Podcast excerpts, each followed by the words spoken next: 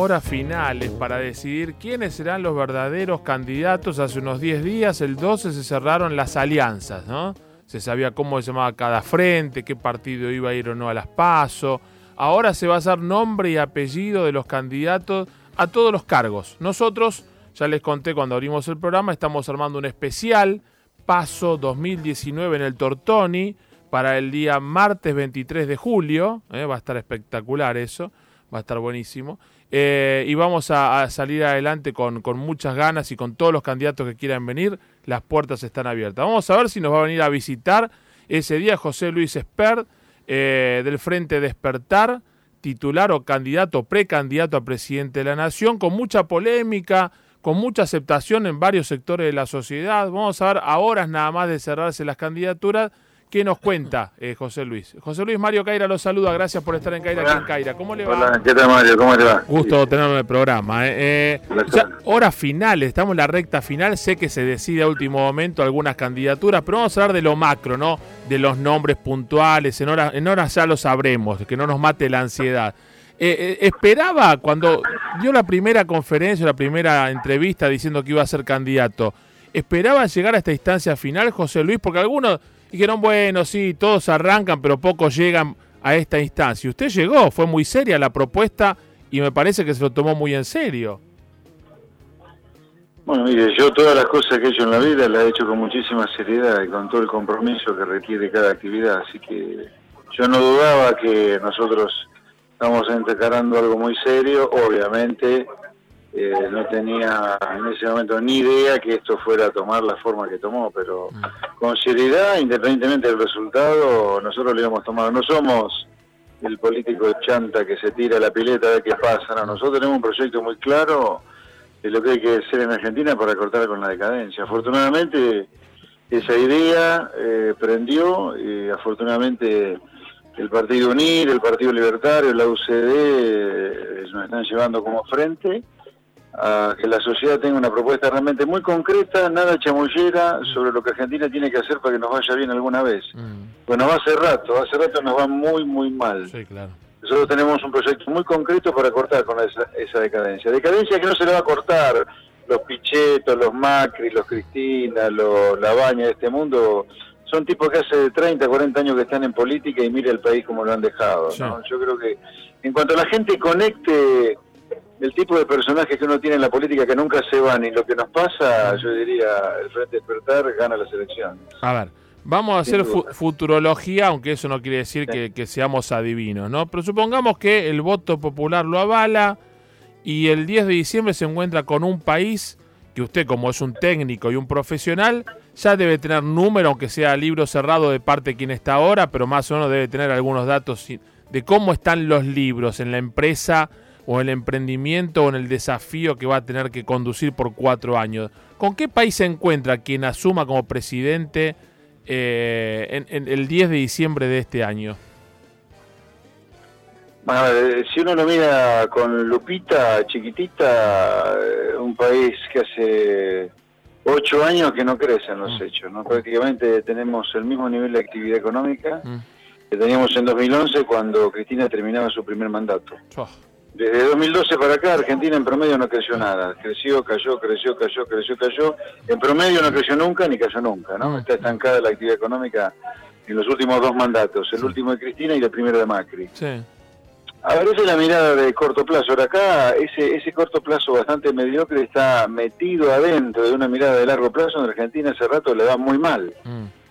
Y nosotros apuntamos a un programa económico que comience con una reforma estructural muy profunda para cortar con la decadencia. Esto es ir a una economía que comercia con el mundo, firmado tratando de libre comercio con todos los países posibles, eh, cobrar una cantidad de impuestos razonables a la gente, para lo cual hay que achicar el tamaño del Estado, porque el Estado son impuestos. Claro. Y tener, y tener leyes laborales que promuevan la creación de empleo, en lugar de estas leyes laborales que están provocando que 5 millones de trabajadores privados trabajen en negro. Mm. Así que nosotros eh, le vamos a proponer a la sociedad un programa de reformas que implica un cambio total de lo que Argentina está haciendo en los últimos 80 años. Ese cambio no es para marcianos, es un cambio que lo ha hecho Chile en su momento, Perú en su otro momento, Paraguay, pero Argentina por la razón que sea se niega a hacerlo y por eso le va tan mal, ¿no? Ahora, José Luis, eh, el argentino promedio, yo, aquellos que estamos en los 50, ¿no? Tengo, voy a cumplir 51. Eh, pasó el menemismo, pasó de la Rúa, la Alianza, pasó la transición dual de vino Néstor, vino Cristina, Cristina. El populismo nos dejó como nos dejó. El, eh, Macri daba una esperanza que el mundo nos iba a inundar, como decía Pepe Mujica. Nos llueven los dólares, decía Pepe Mujica en su momento y estamos, como usted bien dice, estancados desde hace tanto tiempo, ni populismo ni promercado, supuestamente, o entre comillas, las dos definiciones, ¿no? Eh, ¿Por qué esta vez sí tendría que ser? Porque al parecer las recetas que en otros lugares funcionan, usted dice Chile, Perú, en la Argentina no sé por qué nunca funcionan. Ah, bueno, pero no es que no funciona en Argentina, lo que sí funciona afuera. Argentina nunca hace las cosas ah. completas que hacen afuera y que funcionan bien. Claro. Eh, Macri de ninguna manera es un hombre que nunca pensó ni sugirió hacer las reformas estructurales que hizo Chile, Perú y Paraguay para que le vaya bien. El macrismo yo siempre lo califiqué desde la campaña 2015 como kirchnerismo y buenos modales. Bueno, por eso terminamos tan mal como terminamos. El día que Argentina haga en serio, con, de manera completa, las cosas que hay que hacer para que nos vaya bien, imitando a países, cuidado, eh, yo llamo la atención por la decadencia. Guarda que la bala está cada vez más baja. ¿eh? Hace medio siglo nos comparábamos con europeos. Ahora ya nos están superando países que están arriba nuestro, abajo nuestro. Así que yo diría, y con esto te voy cortando porque tengo que volver a, la confección de lista. Eh, si nosotros algún día hacemos, dejamos de ser tan soberbios, mm. creyendo que podemos invertir el círculo cuadrado, y copiamos mm. a países hermanos nuestros por historia como Chile, Perú, Colombia este, y Paraguay, nosotros no va a ir bien. Ahora, mientras sigamos con esta estupidez de querer hacer algo completamente diferente a la receta que se sabe que funciona en países como nosotros, estamos equivocados. Es como yo le dijera, mira, ¿querés jugar al tenis? Y mira, aprendí a jugar al racket para jugar al tenis. No, pero para, para jugar al tenis tiene que agarrar una raqueta y una pelota. Ya se sabe lo que tiene que hacer para jugar al tenis, no tiene que agarrar una pelota de rugby. Mm. Acá es lo mismo se sabe cuál es el menú para países como nosotros que funcionan. Pero además, aunque hubiera duda, aunque hubiera duda, supóngase que hay duda de lo que yo le digo. ¿Cómo nos va haciendo la recetita nuestra? ¿Cómo nos va? Para ahora mal. Bueno, nos va mal. Entonces, si no va mal, tenés que cambiar en serio y que el cambio sea un contenido, no mm. solamente un envase, ¿no? Diferente, ¿ok? Lo dejo ir a cerrar las listas, pero le pido un compromiso, le pido un compromiso. Si todo sigue así, el día 23 de julio, después de producción se comunica con usted, lo espero en el Tortón y con sus candidatos para el programa especial que vamos a hacer desde las 3 de la tarde hasta las 7 u 8 de la noche. ¿eh? Lo vamos a invitar. ¿eh? Que llame con tiempo su sí, claro. y que las cosas se dan con todo gusto. Un placer. un abrazo muy amable. Ahí ya comprometimos a uno de los candidatos, ¿viste? Si, qué sé yo, faltan horas nada más. Hasta esta medianoche puede pasar de todo. Capaz de cuando escuchás esta nota en Spotify o en Apple Podcast, decís, no, pero si no se... Pre o, pero capaz que, no sé, algo, pues siempre pasa algo.